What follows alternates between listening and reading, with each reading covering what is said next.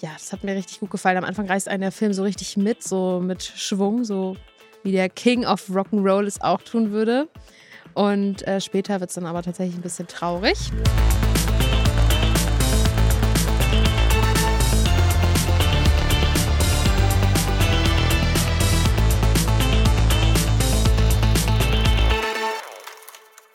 Eine neue Folge von Stream Up, dem Film- und Serienpodcast von hifi.de.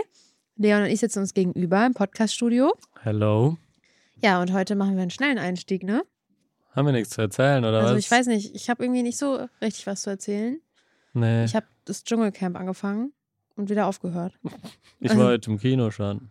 Das ist krass, ja. Wir haben jetzt einfach 14.55 Uhr und Leon war heute schon im Kino. Ja, bei einer Morgen. Pressevorführung von Dream Scenario, dem neuen Film mit Nicolas Cage und kann man sich angucken, aber wir sind ja hier ein Streaming-Podcast. Ja, Ne? dauert noch, bis der gestreamt werden kann, ne? ja.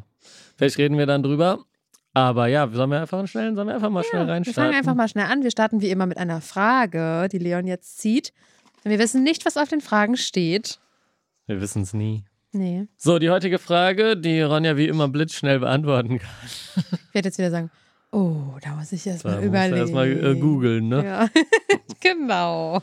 Wenn ich für den Rest meines Lebens nur noch ein Genre gucken könnte, wäre es. Science-Fiction-Filme. Echt? Ja, auf jeden Fall. Und dann hast du The Creator einfach nicht zu Ende geguckt. Ich, hab- ich werde den noch zu Ende gucken. Ich habe es nicht geschafft, ich bin eingeschlafen. Du schläfst immer ein, ne? Ja, wenn ich das abends gucke, was soll, was, Was ja, soll passieren? Ich schlafe nie ein bei Filmen. Das ist so verrückt. Abends. Also ist bestimmt in meinem Leben vielleicht fünfmal passiert. Vielleicht ist das der Grund, warum du so wenig schläfst.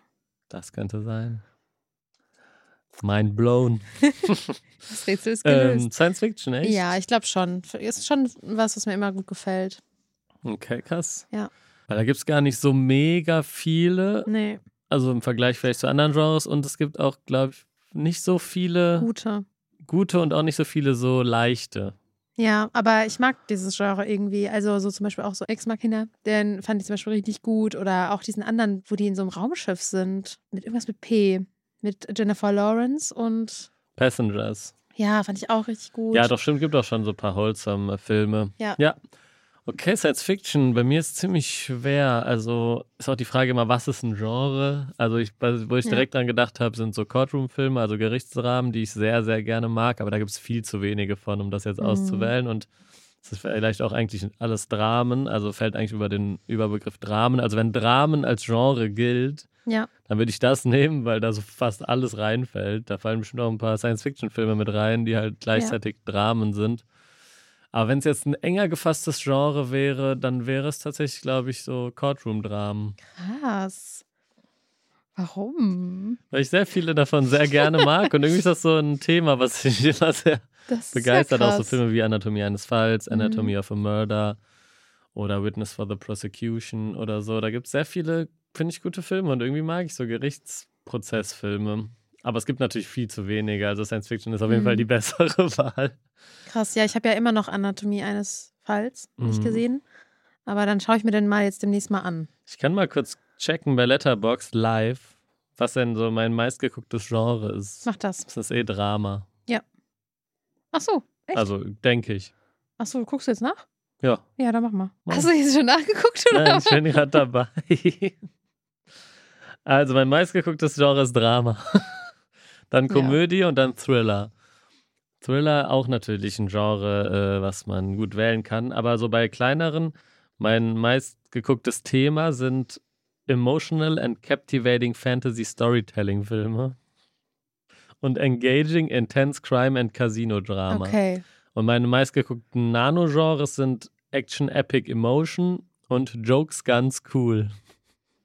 Okay. Also Witze? Pistolen, cool. Ah, ganz. Ich habe ganz wie ganz cool. Ah, Ja. Jokes ganz cool. Ich weiß, was ist das denn für ein. Genre? Ja, aber dieses mit Casino, das finde ich passt irgendwie. Ja, ne? Ja, es passt richtig zu dir. Das erste, ja gut. Ich finde jetzt auch so Dramen, Drama ist halt wirklich überall dabei und Komödie ist auch sehr, sehr oft dabei. Aber zum Beispiel zählt Letterbox zu Emotional and Captivating Fantasy Storytelling auch Barbie, Ja, aber ist ja Fantasy. Matrix. Auch Fantasy. Aber Matrix ist auch ein bisschen Science Fiction, ne? Das sind aber auch nur die Filme, die ich am meisten geguckt habe, ne? Nicht die highest rated. Ah, okay. Highest rated Genre ist Challenging or Sexual Themes and Twists. Ah, interessant. und Chilling Experiments and Classic Monster Horror. Was? Und mein, mein am besten bewertetes Nano-Genre ist Disturbing Surreal Nudity. Okay, ich glaube, das sagt viel über deinen Charakter aus. So, lass uns weitermachen. Und danach Terror, Disturbing, Intriguing und dann Dra Drama, Guilty Law. Mhm. Law, habe ich gesagt. Ja, also nicht so, wie du es dachtest, aber was du dir vielleicht wünschen würdest. Aber es gibt halt nicht so viele Filme. Okay. Deswegen ist das wahrscheinlich auch nicht so weit oben. Ja, ich habe auch nur vier Filme aus diesem Disturbing Surreal Nudity Genre gesehen. Das sagst du jetzt. Keiner wird es dir glauben. L, Antiporno, Salo und Clockwork Orange von Stanley Kubrick.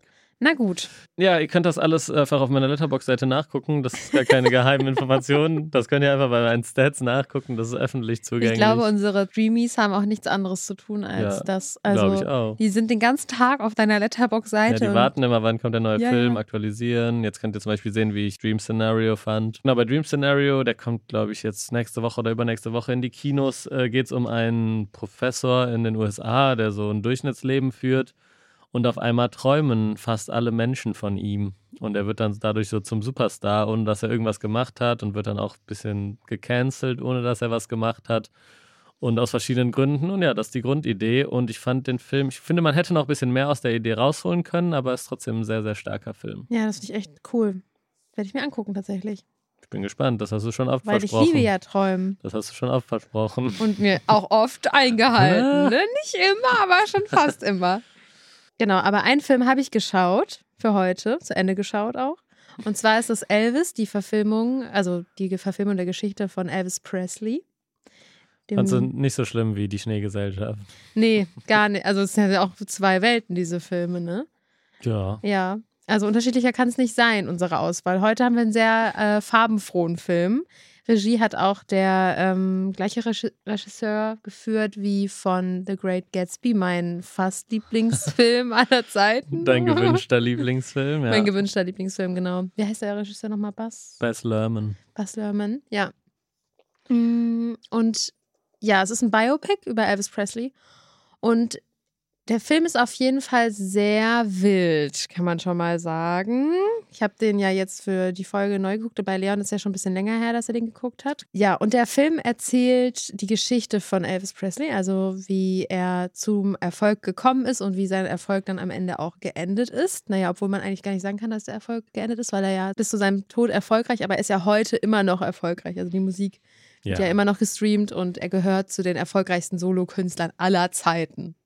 Das so. ist korrekt. Und man erfährt in diesem Biopic auf jeden Fall sehr viel über Elvis Presley, was man noch nicht wusste, außer man ist, äh, hat sich wirklich intensiv mit ihm beschäftigt. Aber ich glaube, sehr viele Menschen wissen gar nicht, dass er zum Beispiel sehr stark von schwarzen KünstlerInnen beeinflusst wurde, was seine Musik anging. Also, dass er auch mit ähm, in einem Stadtteil aufgewachsen ist, in dem viele schwarze Menschen gelebt haben und er eben da sehr beeinflusst wurde, musikalisch, durch die Musik dieser schwarzen Menschen oder schwarzen SängerInnen. Mhm. Und das ist so der erste Teil des Films, würde ich sagen. Und irgendwann nimmt das dann, nimmt die Geschichte so ihren Lauf. Und dann geht es um die Beziehung zu seinem Manager, der von Tom Hanks gespielt wird. Und der hat ihn halt finanziell ausgebeutet und ihn durch an so einen Knebelvertrag irgendwie herangeführt weil er selber spielsüchtig war. Der Film geht fast drei Stunden und beinhaltet sehr, sehr viele Aspekte. Und ich finde, dass am Anfang auch der Film ganz anders ist als am Ende. Also am Anfang kommen auch, wird auch sehr viel mit moderner Musik gespielt, wie zum Beispiel kommt ja auch mal ein, ein Song von Doja Cat. Das hat mir auch richtig gut gefallen, dass der Mhm. Film so, das ist auch einfach ein sehr musikalischer Film. Also es kommen sehr oft Songs von Elvis Presley. Dann gibt es sehr oft einfach auch Szenen, die sehr, sehr lang eine Show zeigen von ihm. Und ja, das hat mir richtig gut gefallen. Am Anfang reißt einen der Film so richtig mit, so mit Schwung, so wie der King of Rock'n'Roll es auch tun würde. Und äh, später wird es dann aber tatsächlich ein bisschen traurig. Yes, also ich muss sagen, dass ich ein bisschen entgegen der allgemeinen Meinung den Film äh, ziemlich gut fand damals, Mhm. weil der wird nicht so gefeiert. Das finde ich krass, weil sogar Ähm. hier Priscilla Presley hat ja sogar den Film auch gelobt, ne? Hab ich, weiß ich nicht, ja, hab aber, ich sogar noch nachgeguckt extra. äh, aber ja, der kam gar nicht so gut weg. Ich fand den Film damals ziemlich gut, muss ich sagen. Also ich kann verstehen, wenn Leute den nicht so zugänglich finden, weil der ist schon sehr krass zerschnitten. Es ist sehr hektisch, also es ist ein sehr hektischer Film. Aber ich finde, das hat immer gut zu der Thematik gepasst und zu diesem mega übertriebenen Leben, was er so geführt hat, wo er auch irgendwie nie eine Atempause hatte. Und ähm, deswegen fand ich den Film sehr gut. Der war, glaube ich, damals sogar in meiner Top 10 des Jahres, also 2022. Und äh, ja, ich finde einmal, äh, dass der Film sehr gut auch diesen Bezug, wie du schon gesagt hast, zu der Herkunft von Elvis Musik aufmacht.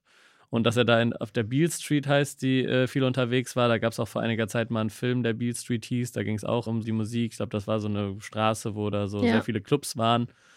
Und ja, irgendwie direkt am Anfang hat der das ziemlich nice eingefangen, dass die alle nach einem weißen Künstler gesucht haben, der diese Musik macht. Und da gibt es ja diese Szene am Anfang, wo so angerufen wird, wie hörst du das gerade im Radio? Und das ist ein Weißer. Und dann ja. sind so, was, da müssen wir das jetzt auf jeden Fall den unter Vertrag nehmen und so. Ja, ja, ja. Und das zeigt auch eben so eine rassistische Grundhaltung, die es genau. damals noch gab oder dass es eben besser vermarktbar war. Das fand ich am Anfang erstmal sehr nice die Musik ist wirklich richtig cool, dass er eben diese Verknüpfung von dem Elvis-Sound mit moderner Musik. Ja, der, die heute einfach auch noch, also ich glaube, dieser Song von Doja Cat. Der ist richtig nice. Ja, und irgendwie dann eine schwarze Künstlerin dann auch dort wieder zu nehmen und die Musik dort einzusetzen. Ja, und dass es irgendwie so auch passt, dass es zueinander ja. passt. Also ich finde eh, dass Bess Lerman, also ich finde, dass der in den letzten Jahren auch nicht nur gute Filme gemacht hat, aber was er zum Beispiel auch mit der äh, Netflix-Serie The Get Down, da geht es so um die Ursprünge von Hip-Hop, die wurde leider nach einer Staffel abgesetzt. Mhm. Was er da auch geschafft hat, und das hat er so in Elvis geschafft, ist eben wirklich einen nice musikalischen Flow zu etablieren ja. und so einen eigenen musikalischen Style. Und das äh, macht dann Austin Butler, der übrigens Elvis spielt, auch richtig gut. Also Austin Butler, auch jetzt irgendwie, glaube ich, schon ein richtiger Superstar ja. äh, geworden, spielt jetzt auch in Dune 2 mit. Ah, okay. Ähm, und ja, hat, also spielt das wirklich, finde ich, sehr intensiv. Und ähm, ja, also meine erste kurze Meinung ist auf jeden Fall, dass es ein sehr, sehr gutes Biopic ist über einen Künstler, der auch dieses Abhängigkeitsverhältnis, wo wir vielleicht gleich noch zu kommen, mhm. zu seinem Manager so zeigt, von dem ich auch gar nichts wusste. Und was auch eine heftige Story ist. Also diese ganze Geschichte ist auch einfach sehr interessant. Auch und total traurig. Ja. Ich finde es richtig traurig irgendwie. Ich war am Ende so, ich habe den Film zu Ende geguckt und war so, boah, das ist so traurig. Er wollte ja irgendwie auf Welttournee gehen und sein Manager hat ihn einfach daran gehindert, die ganze Zeit, damit er selber, weil er nämlich selber keinen ähm, keinen Pass hatte, also staatenlos sogar gewesen ist und deshalb ja nicht verreisen konnte und er halt quasi weiter Geld mit Elvis verdienen wollte und deswegen ihn dazu gebracht hat, nur in den USA auf Tour zu gehen. Und ich finde, er wollte sich als Künstler irgendwie so, so wird es im Film dargestellt, ne, ver verwirklichen und er wurde durch sein Management daran gehindert. Und das finde ich so, das ist ja sehr oft so, dass halt Künstler ja auch Probleme damit haben. Es war ja anscheinend dann früher noch stärker so. Und heute ist es ja auch immer noch ein Thema. Jetzt hier Taylor Swift ist ja ein richtig gutes Beispiel dafür, ne? Und dann finde ich das irgendwie, dann hatte ich irgendwie, dann ist er ja auch voll früh gestorben. Ja, er wurde dann, hat dann irgendwie so, wurde in diesen Vertrag irgendwie reingedrängt, dass er da nur noch in Las Vegas jeden ja. Tag auftritt. Und also diese Manager-Figur, ich fand, die war teilweise so ein bisschen drüber gespielt ja, von Tom Hanks. Ja. Also ich fand es okay, der Film war allgemein drüber, aber das war mir manchmal noch ein bisschen zu extrem.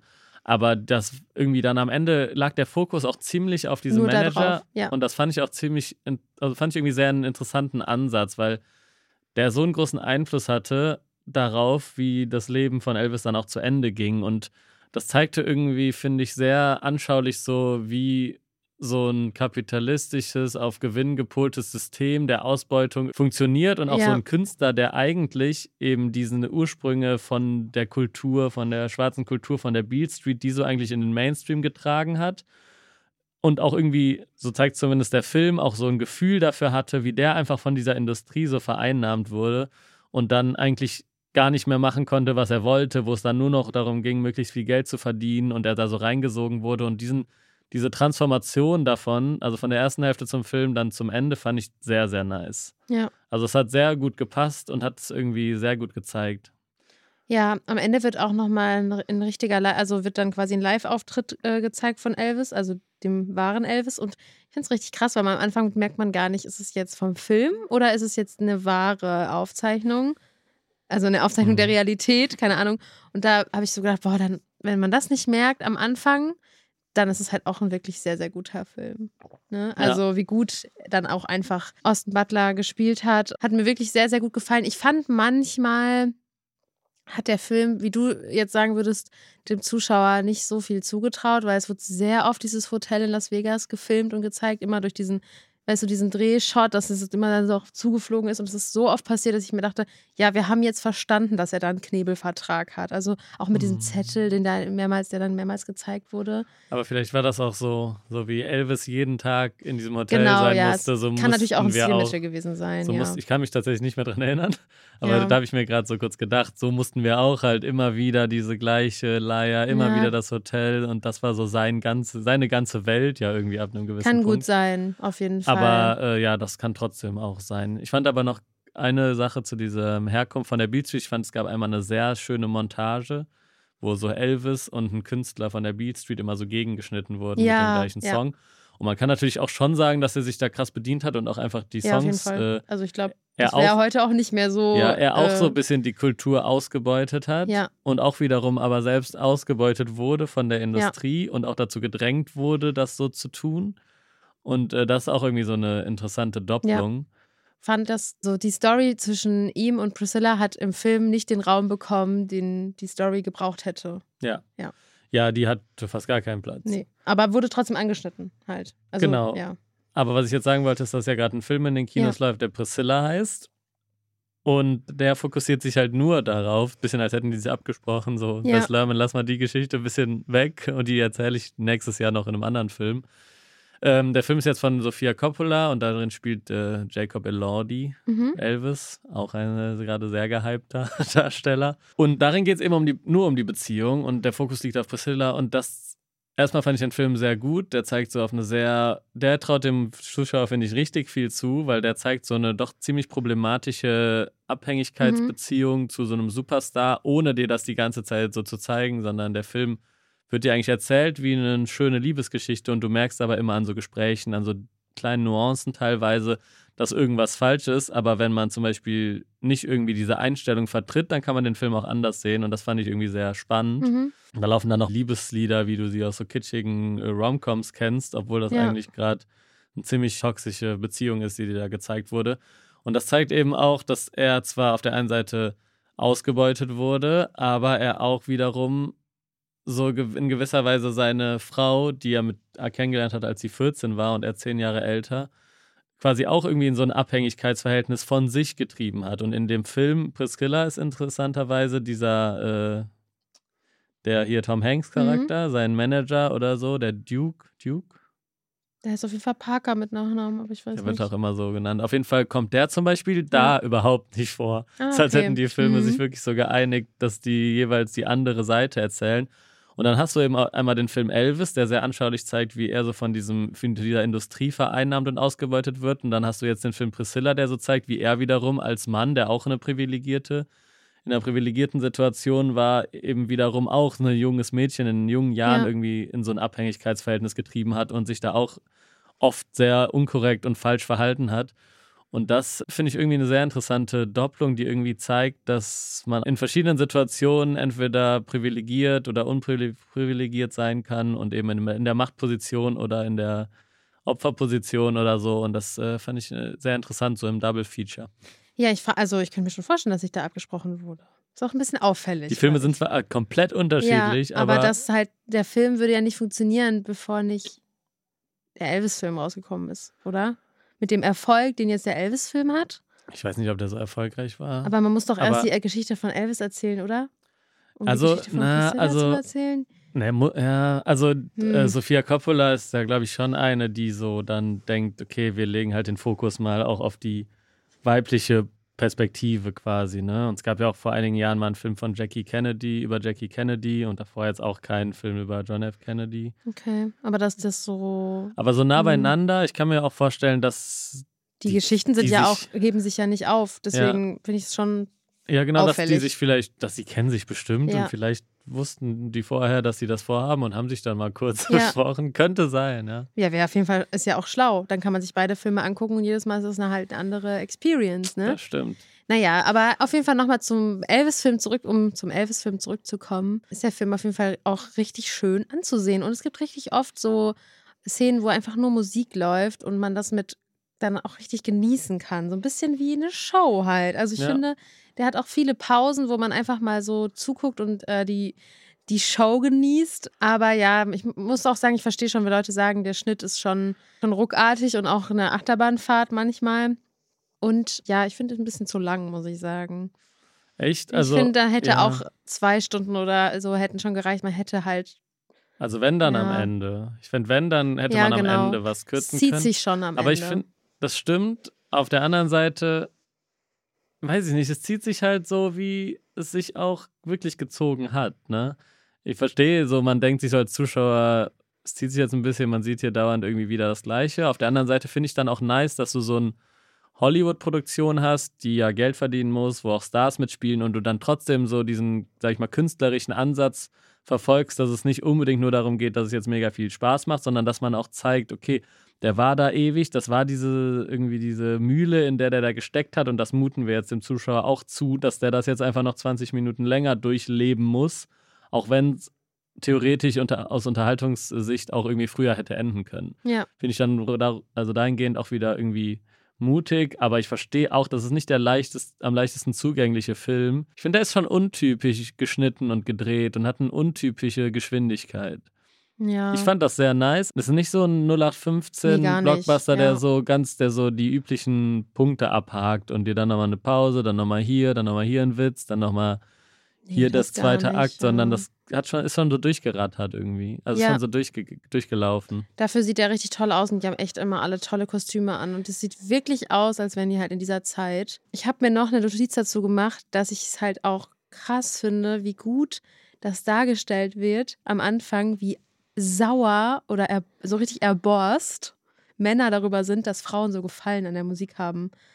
Das wird am Stimmt, Anfang ja. ja. so krass dargestellt. Mhm. Und ich fand es so interessant, weil auch Elvis ja am Anfang dann durch das, eigentlich ja durch das Patriarchat auch im Gefängnis landet, weil er wird dann ja so bezichtigt, dass er so also eine Stimmt, Aufruhr ja. gestiftet hat, weil er so Mhm. eine krasse Stimmt, Show hingelegt hat. ja. Und das fand ich irgendwie so interessant, dass halt auch Männer damals unter diesem Zwang ja auch wahrscheinlich auch gelitten haben, dass sie nicht so zum Beispiel jetzt performen durften, wie sie wollten. Es gab ja so krasse gesellschaftliche Regeln, Mhm. dass sowas eigentlich, es war ja fast schon, also es war ja verboten, er ist ja dafür auch ins Gefängnis gekommen. Ja. Und dass halt Frauen dann quasi da so drauf abgegangen sind und richtig mitgetanzt haben und das so richtig gefeiert haben, wie man es jetzt in unserer Sprache heute sagen würde. Und Männer das dann verbieten, finde ich einfach so amüsant aus heutiger Sicht. Stimmt. Auch interessant, dass es damals einfach noch keine so Kunstfreiheit gab. Also, Mhm. und was mich aber so ein bisschen gestört hat, und ich weiß nicht, ich habe mich wirklich lange gefragt, was, warum, warum sie das gemacht haben, aber sie haben Elvis ja manchmal geschminkt. Ich weiß nicht, ob dir das aufgefallen ist, aber er hat auch Lidstrich. Also er hat mal eine Wimperntusche drauf und so ein bisschen Lidstrich und halt hier unten so ein bisschen Kajal. Ich glaube, die wollten halt dann diese Schatten, die der normale Elvis so im Gesicht hat, auch auf den Fotos, so ein bisschen nachstellen bei dem Schauspieler. Aber es gibt so ein, zwei Szenen, da sieht man so richtig krass, wie heftig er geschminkt ist. Und dann habe ich auch gegoogelt, ne, ob Elvis halt sich geschminkt hat für seine Auftritte, weil ich dachte, okay, vielleicht war das so Teil seines, seiner Person auf der Bühne, ne? Aber ich habe dazu gar nichts gefunden und ich glaube, das war wirklich einfach nur die Maske. Das ist manchmal richtig schlecht gewesen, weil der Lidstrich auch richtig schief war. Du bist aber die Maskenpolizei. Wirklich, Ne? Wie bei ich- One Piece. Ich, find- ich bin auch die Maskenpolizei, weil ich mir denke, bei so einem Film, wenn so ein naher Shot gemacht wird, dann ist das, fällt mir das sofort auf und Mir muss ist auch den es- Leuten dann auch auffallen. Mir ist das, glaube ich, nicht Dir aufgefallen. will das jetzt aber auffallen. Ja, wenn ich es weiß. Ja. Aber ja, kann sein. Ich glaube auch jede. Frau, die sich regelmäßig einen Lidstrich zieht, hat sich in dieser Szene gedacht, der Lidstrich ist super schief und warum hat der überhaupt Lidstrich drauf? Fand ich manchmal, das Make-up ist schon manchmal sehr stark von ihm und ein bisschen drüber. Und das habe ich nicht so richtig verstanden. Naja, Okay. aber gut. Das könnt ihr euch ja dann selber angucken, wenn ihr den Film jetzt dann äh, streamen wollt. Genau, bei äh, Amazon Prime Ja. gibt es den jetzt. Äh, von mir gibt es auf jeden Fall eine Empfehlung. Von mir auch. Lasst euch nicht irritieren von Elvis Augen-Make-up und macht das nicht nach. Ja, jetzt hast du es gesagt, jetzt fällt es natürlich allen auf. ja, ne? aber dafür gibt's auch, dafür sieht der Rest einfach richtig toll aus. Und Priscilla hat immer, Priscilla hat immer einen perfekten Lidstrich. In dem Film Priscilla ist alles perfekt geschminkt, sage ich dir, Ja. und perfekt ausgestattet und wie das aussieht. Das sieht auch auf dem Cover schon wunderschön aus. Also je, immer die Farbkombinationen und so. Da ist wirklich Sofia Coppola, die hat ja auch so Filme gemacht wie äh, Marie Antoinette oder The Bling Ring Mhm. oder Lost in Translation. Und was so Stil angeht und so reiche Leute, die irgendwie ihre Wohnung irgendwie eingerichtet haben und die Kamera, die dann immer benutzt wird, die manchmal gewechselt wird, Das ist schon richtig krass. Oh, das klingt nach einem Film, den ich mögen würde. ja, dann ja, schau okay. ihn dir mal an. Kommt auf meine Watchlist. Sehr gut. Ja, also von mir gibt es auch auf jeden Fall eine Empfehlung. Ich fand den Film sehr toll, überraschenderweise. Ich muss sagen, ich habe damit gar nicht gerechnet. Weil Leon noch meinte, er glaubt, der gefällt mir nicht. Hast du tatsächlich Echt? gesagt? Ja. Ja. Also ich irgendwie, ich mag solche Filme, wenn, ich finde auch einfach das Gesamtbild stimmt einfach. Also der Schnitt passt auch. Also Safe. Ja. Passt. Passt. passt alles, ne? Gefällt uns? Daumen hoch. Daumen hoch und, Und? wie viele Sterne? Vier Sterne. Habe ich auch gegeben. Perfekt. Wir brauchen uns gar nicht mehr hier abstimmen, ne? Letztes Mal war noch Schneegesellschaft zweieinhalb. Ja, da ach, die Schneegesellschaft. Jetzt guck mal, was für einen tollen Film wir heute hatten. Da hier, da sieht die Schnee Schneegesellschaft, guckt von hinten nach vorne, denkt sich, ich sehe alt aus. Von hinten nach vorne. Ja, so von der Vergangenheit hier in die Zukunft gucken die. So, wie alt sehen wir jetzt aus neben diesem tollen Film? Da können wir einpacken, nach Hause gehen. Gut, äh, so. vier von fünf Sternen gibt's von uns. Äh, folgt uns auf Letterboxd, um auch mal zu checken, ob wir das auch richtig eingetragen Ja. haben. Kommen wir zu unseren Streaming-Tipps. Da haben wir auch wieder jede Menge gute Empfehlungen für euch, also bleibt dran. Ja, und ich habe äh, sogar die Reihenfolge geändert. Oha, hast du einfach geändert? Ich habe einfach die Reihenfolge geändert, ja. Und was kommt jetzt zuerst? Hast du nicht das unser Dokument offen oder was? Nee, ich habe nämlich ein eigenes Dokument, wo ich dann meine so. Notizen habe. Äh, ich habe einfach mal die ARD-Mediathek über Netflix geschoben. Oha. Einfach mal mir rausgenommen. Und das ist ja wirklich der absolute Wahnsinn, weil in der ARD-Mediathek, da könnt ihr einfach nicht kostenlos, aber naja, ihr müsst nichts bezahlen. Ja, Wenn ich jetzt wieder es gesagt eh habe, es ist kostenlos, hast du gesagt, es ist nicht kostenlos, wir zahlen GEZ. habe ich das schon mal gemacht? Ja, schon ganz oft. Oh. Ja, ihr zahlt es eh. Genau, so ihr kann zahlt man GEZ. sagen. Ihr müsst, äh, ihr müsst es eh bezahlen, also nutzt es doch auch einfach mal. Die habe ich mal vorgezogen, also wir starten mit den Mediatheken. Die Mediatheken. Und in der ARD-Mediathek ist nämlich eine Serie gestartet von einem Regisseur, den ich sehr interessant finde, Adolfo Kolmerer, ein deutscher Regisseur, der sein Debütfilm war Schneeflöckchen. Ich glaube, wir haben hier schon mal darüber geredet. Das war so ein sehr nices Indie-Projekt. Danach hat er noch Abikalypse gemacht, der war ein bisschen Davon schlechter. hast du mal was erzählt, ja. Und dann hat er während Corona die Serie Slow Burn gemacht. Mhm. Das war so eine Pandemie-Serie, die auf einer Insel gespielt hat während äh, der Corona-Pandemie. Die fand ich auch schon ganz gut. Und jetzt hat er nochmal eine Serie für die ARD gedreht.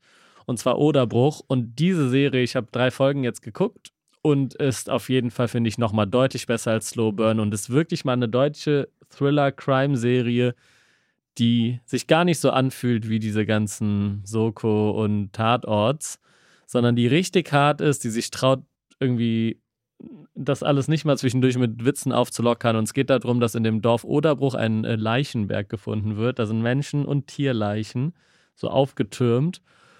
Und genau, die Polizei ist dann natürlich da im Einsatz und ein Kommissar wird dahin berufen, weil der daherkommt und sich auskennt. Und dann gibt es noch so einen Fall von 97, wo geguckt werden muss, ob das was damit zu tun hat. Und dann gibt es so sehr viele Mystery-Elemente. Und die ersten drei Folgen waren wirklich extrem spannend, sehr gut gespielt. Lukas Gregorowitsch spielt auch mit, den, der ist so der bekannteste, würde ich sagen, von den SchauspielerInnen da. Der spielt einen polnischen Kommissar, der auch dazu gerufen wird, weil ein Opfer aus Polen kommt. Und ja, also es ist ein Dorf-Thriller über so ein verlassenes Dorf, wo nur noch alte Menschen leben und wo es wahrscheinlich ein düsteres Geheimnis gibt. Und äh, ja, sehr spannend, sehr düster, sehr brutal. Und die hat so ein bisschen Dark-Feeling. Also ein bisschen wie Dark. Also du siehst so sehr viel diese Bäume des Dorfes. Du hast so einen permanenten Soundtrack, der im Hintergrund Grund wabert.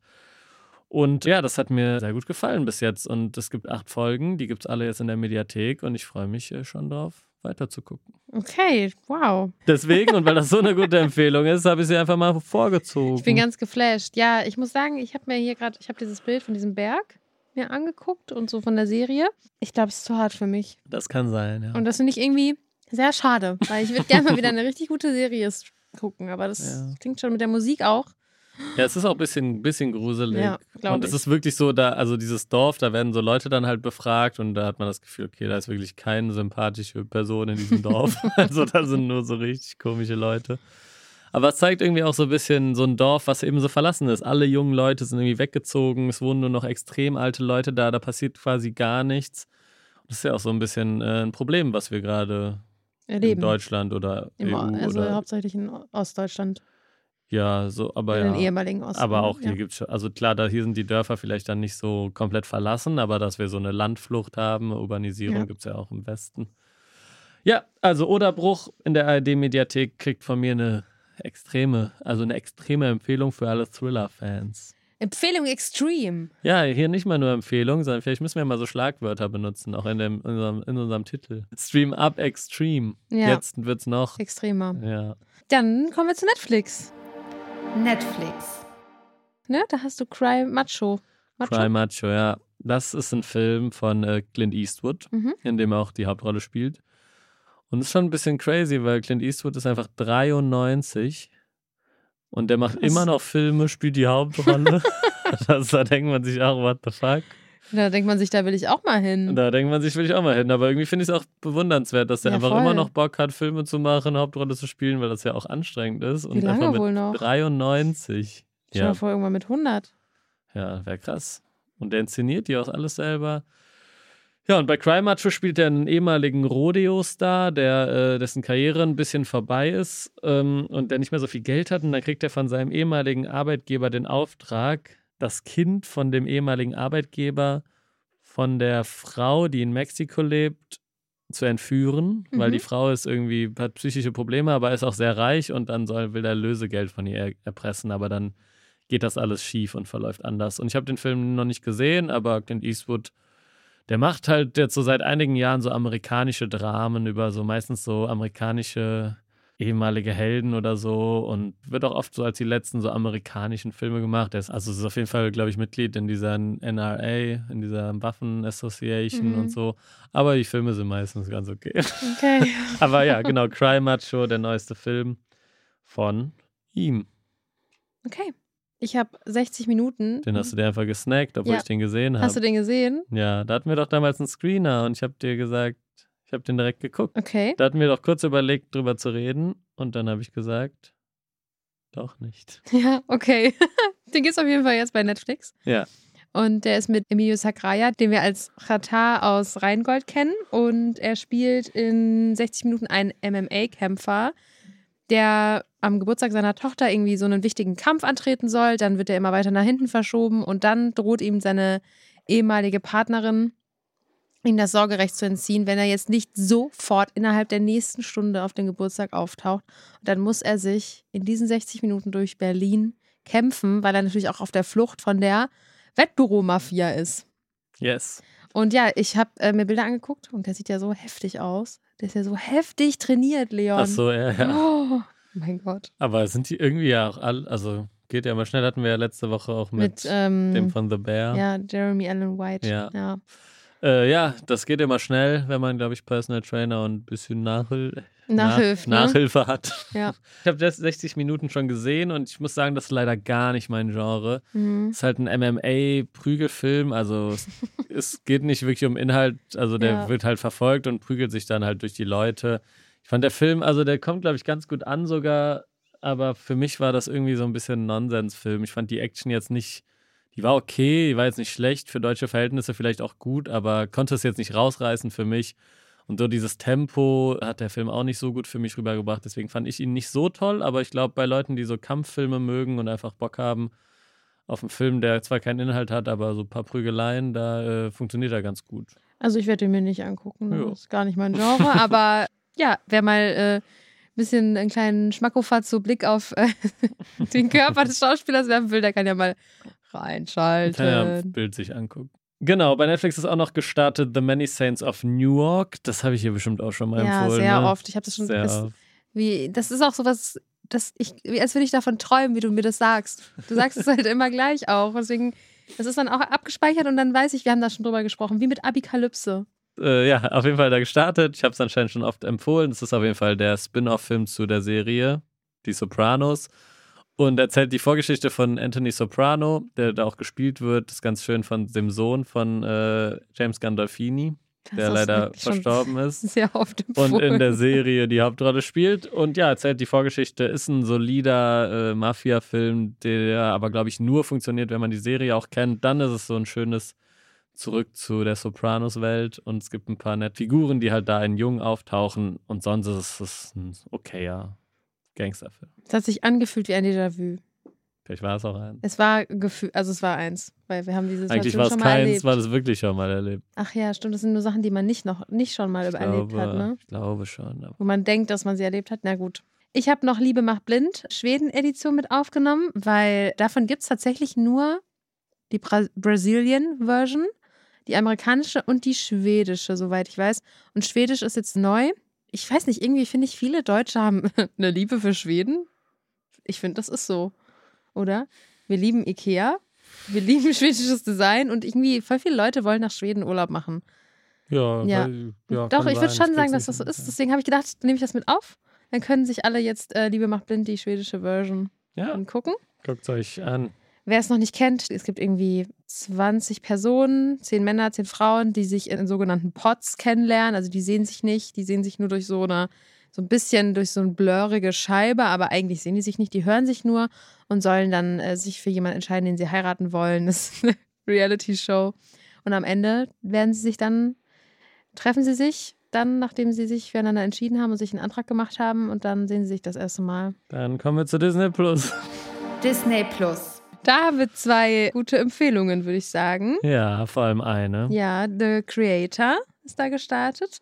Das ist ein Film mit John David Washington, aus den wir aus Tenet kennen. Ich habe mich die ganze Zeit gefragt, woher ich den kenne. Habe ich heute nachgeguckt und habe gedacht, ah, Tenet, den haben wir ja hier auch schon besprochen. Und in The Creator geht es um die USA, die sich in einem Krieg gegen die KI befindet, die künstliche Intelligenz, weil die KI irgendwie Jahre zuvor einen nuklearen Anschlag auf Los Angeles ausgeübt hat und auf dem asiatischen Kontinent wird auf jeden Fall noch KI verwendet. Dort ist sie Teil des normalen Lebens und Menschen leben quasi mit Robotern so unter einem Haus, führen auch Beziehungen mit ihnen. Und ja, da muss der ehemalige Agent Joshua, der wird dann beauftragt, dass er eben die Quelle der KI finden muss. Und als er sie findet, stellt sich heraus, dass es ein Kind ist. Und das verkompliziert die ganze Situation. Ich habe den Film gestern angefangen, tatsächlich, und auch sehr weit geguckt, aber ich habe ihn dann nicht zu Ende schauen können, weil ich eingeschlafen bin.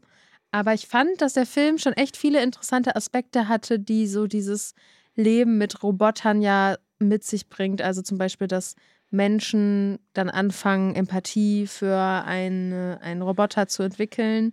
Allerdings fand ich, dass der Film es nicht immer geschafft hat, dieses Thema so richtig auszuführen. Also man hätte da auf jeden Fall irgendwie ein bisschen mehr noch ins Detail gehen können. Ich fand halt, wenn dann so Leute zum Beispiel sagen im Film, ja, er war fast wie eine Person, das finde ich ist eine falsche Aussage, weil wenn du schon Empathie dafür empfindest, dann ist das für dich ja eine Person. Das, dieser Satz ist zum Beispiel gefallen. Dann hat er einen Roboter getötet und die Frau sagt, nein, er war fast wie eine Person und fängt an zu weinen. Ja, dann ist es für dich eine Person. Also deswegen fand ich, an manchen Stellen hat der Film es nicht so gut gemacht, muss ich Na sagen. gut. Also ich habe den Film auch gesehen. Ich fand den im Kino wirklich sehr gut. Der ist knapp aus meiner Top 10 letztes Jahr rausgeflogen. Ich fand, dass der optisch sehr cool aussah und ich fand, dass der ein paar sehr gute Ideen hatte und dass das Zusammenspiel von den SchauspielerInnen sehr gut funktioniert hat. Ich fand auch interessant dieses Thema, dass der Westen oder die USA so ein Feindbild sich aufbaut und dann das auch in dem asiatischen Content quasi mit aufdrücken will. Sie Mhm, sagen mhm. quasi, okay, die KI hat dieses, hat das hier bei uns gemacht. Man äh, weiß jetzt nicht so viel über die Hintergründe, aber das passiert. Und dann wollen die die KI nicht nur aus den USA fernhalten, sondern wollen auch verhindern, dass irgendwie in Asien da irgendwie mit zusammengearbeitet So weit habe ich gar nicht gedacht. Ich fand es einfach wieder so eine typische amerikanische Story und habe nicht so weit gedacht. Ich finde es so, zeigt schon so ein Ja. bisschen manchmal den Umgang vom Westen, die eigenen Ja. Moralvorstellungen so anderen aufdrücken zu wollen Stimmt. und die so Mhm. international durchsetzen zu wollen. Das fand ich sehr cool. So inhaltlich, was den Plot angeht, gibt es auch so ein paar Holes, vielleicht auch dann Ja, manchmal ja. so diese KI-Sachen, die jetzt auch nicht super neu sind, halt, ne? Dieses, Genau. wir haben Gefühle für Menschen, für Menschen, für Roboter. Ich denke mir so, Aber- das ist halt auch was, was natürlich ganz normal ist, dass man ein Gefühl für, also da Gefühle entwickelt, weil du hast ja, Ja. schon zu deinem Handy eine super Eingebindung. Also Ja, selbst ja. da, ne, oder ich denke mir so, das ist halt, ich finde, das ist Oder gar zu nicht so was Katze. Abwegiges. Also da, es ist ein Lebewesen. Ja, das war nur ein Witz. Aber es ist schon irgendwie, es ist ein interessantes Gedankenspiel. Das hat der Film jetzt nicht neu nee, aufgemacht. Der hat aber auch ich, nicht so gut ausgeführt. aber es ich. ist, aber abgesehen davon ist der Film, also so als, auf jeden als Fall. stylischer Ja. Actionfilm, auch wie immer dieser, also die USA haben so ein riesiges Raumschiff, was da immer rumfliegt und Roboter sucht oder diese Fabrik sucht. Und dann scannt das immer so den Boden ab. Ja, und das, das ist schon ganz nice cool. aus. Sieht auch, der Film sieht wirklich nice, sind auch viele nice Action-Szenen dabei. Aber es hat wirklich, wie du gesagt hast, halt manch, so manche Holes. Zum Beispiel, dann setzt der eine da so eine Bombe, ne, in diesem einen Labor und dann muss er die drücken. Die Uhr fängt an runterzulaufen und ich denke mir so, hä? Wir sind hier in der Tech-World, dann nimm doch einen Fernzünder mit. Das sind so manche Sachen, wo ich mir denke, ja, so, ja, da denken die dann nicht so weit. Da wurde, der wurde dafür auch viel Mhm. kritisiert, für so, dass der Plot an sich einfach nicht so Ja, gut funktioniert. Weil, Was ich Mhm. allerdings nicht verstehen kann, ist, John, äh, John David Washington wurde, glaube glaub ich, auch öfter mal kritisiert, dass er den Film nicht so tragen kann. Und ich muss sagen, man merkt irgendwie zwar schon, dass er anders spielt als normal Hauptdarsteller in so Filmen, aber irgendwie fand ich das ganz erfrischend. Er hat irgendwie so, er fügt sich so ein bisschen mehr in den Film, ich kann es nicht richtig erklären, aber ich habe manchmal das Gefühl, er fügt sich ein bisschen mehr in den Film ein, als so als glänzender Hauptdarsteller so rauszustechen. Aber viele, zum Beispiel bei Kino Plus, haben die da schon so gesagt, dass für sie der den Film nicht tragen kann, dass der Mhm. kein Hauptdarsteller ist. Aber ich muss sagen, mir gefällt irgendwie dieses so ein bisschen nicht ganz so präsente, nicht ganz so strahlende Hauptdarsteller-Dasein von ihm irgendwie Ja. ganz gut. ich weiß, was du meinst. Ich finde auch, also ich finde, es geht halt mehr um die anderen Dinge im Film. Deswegen passt es ganz gut. Aber ja, äh, The Creator kriegt von mir eine äh, ebenso große Empfehlung wie Elvis. Ja, von mir kriegt er auch eine große Empfehlung. Also auf jeden Fall für Science-Fiction-Fans wie mich. Ne? Ja. Mich hat er auch auf jeden Fall abgeholt. Und dann haben wir noch eine neue Miniserie, die jetzt bei Disney Plus startet mit sechs Folgen. Und, und zwar Cristobal Balenciaga. Da geht es um die Anfänge des Modeschöpfers, der früher tatsächlich Haute Couture gemacht hat, was ich irgendwie krass finde, wenn man überlegt, was er jetzt für Sneaker macht. Aber er ist doch, lebt er noch? Ich glaube nicht. Also er macht die nicht, aber die Marke. Aber ist doch immer noch eine sehr teure Designermarke. Auf jeden oder? Fall. Ist immer noch eine sehr teure Designermarke, aber ich wusste nicht, dass die früher nur Haute Couture gemacht haben. Und es geht ja um den Modeschöpfer Balenciaga, der dann 1917 ist er 22 Jahre alt, hat sich damals irgendwie selbstständig gemacht, wird dann richtig schnell bekannt und muss dann durch den spanischen Bürgerkrieg nach Paris fliehen. Und dann setzt die Miniserie genau da an, halt, wie sich dann das Leben in Paris verhält, wie andere Modemarken dann noch dazukommen und ihm Konkurrenz machen. Und es auf jeden Fall sah es ganz nice aus. Ich muss sagen, ich hätte irgendwie Bock, die Serie zu gucken. Ich finde auch, dass es interessant aussieht und oh ja, der Stil irgendwie gut Ja. passt zu so einer Modeserie. Und mal so irgendwie mal ein anderes Thema, auch wo es halt irgendwie so um Mode geht und aber das als Fiktion erzählt wird, finde ich irgendwie ganz spannend. Mhm. Ja. Und es ist halt gerade auch irgendwie gefühlt so die Designermarke, die ja. so, zumindest so im Kosmos, wo ich so ein bisschen was mitkriege, so im Hip-Hop oder Basketball oder so, so, so die Hauptmarke ist, habe ich das Gefühl. Ja. Gut, genau, dann kommen wir noch zu Sky slash Wow, wie Ron ja gerne zu sagen pflegt. Sky slash wow. Und da haben wir auch einen ziemlich großen Neustart, zwar nur einen, aber dafür True Detective Staffel 4.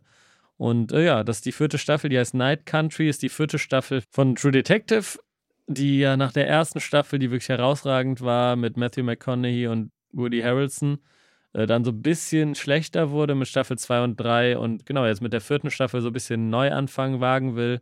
Es sind jetzt zwei weibliche Kommissarinnen und die eine wird gespielt von Jodie Foster, die bestimmt viele kennen.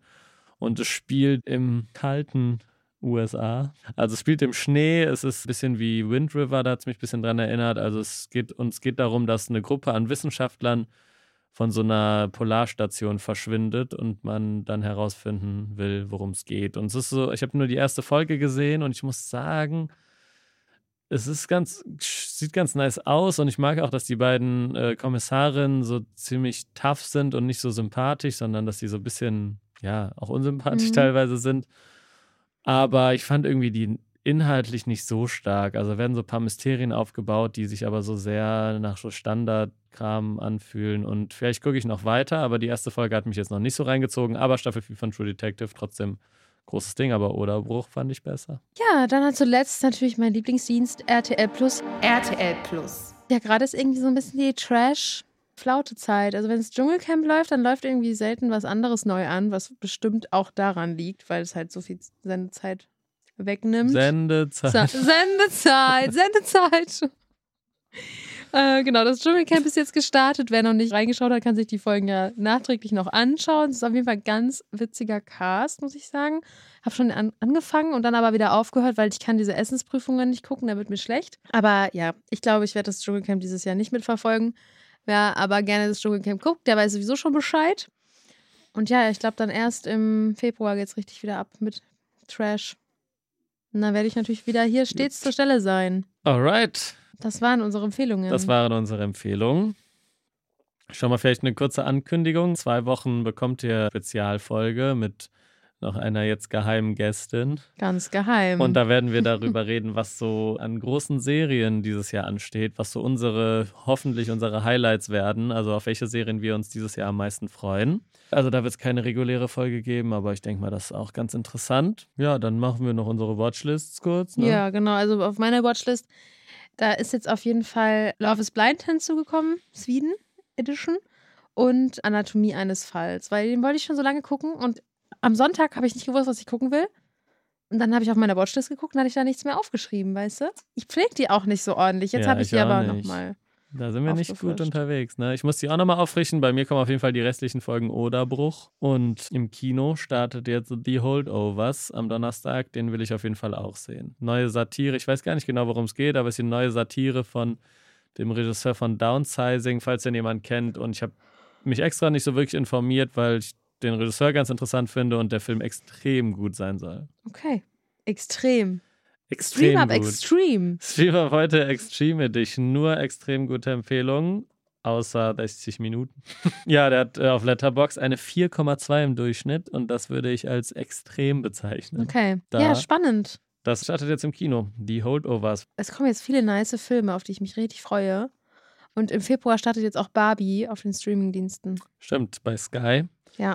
Da freue ich Da mich auch könnten wir drüber reden in der Folge. Ja, ich habe es schon alles aufgeschrieben. Nice. Dann sagen wir, das war's. In zwei Wochen hört ihr einen Ausblick und in vier Wochen hört ihr wieder regulär. Bis dahin könnt ihr uns natürlich wie immer überall folgen. Bei Instagram at StreamUp und bei TikTok at StreamingTips. Und wenn ihr wollt, könnt ihr uns auch eine Mail schreiben an streamup.hifi.de und dabei streamup wie das deutsche Film ab und nicht wie Don't Look Up. Exactly. Und damit verabschieden wir uns für heute oder für diese Woche. Viel Spaß bei Oderbruch und Elvis. Ja, schaut euch Elvis an. Und Oderbruch Film. und The Creator und The Ja. Holdovers im Kino. Also die zwei Wochen werden nicht langweilig. Und dahin, adios, tschüss. Adios, bye bye. Au revoir. Na, na, na, na. Au revoir. nein, nicht der Song von Mark Forster. Mark Forster, besser Mann.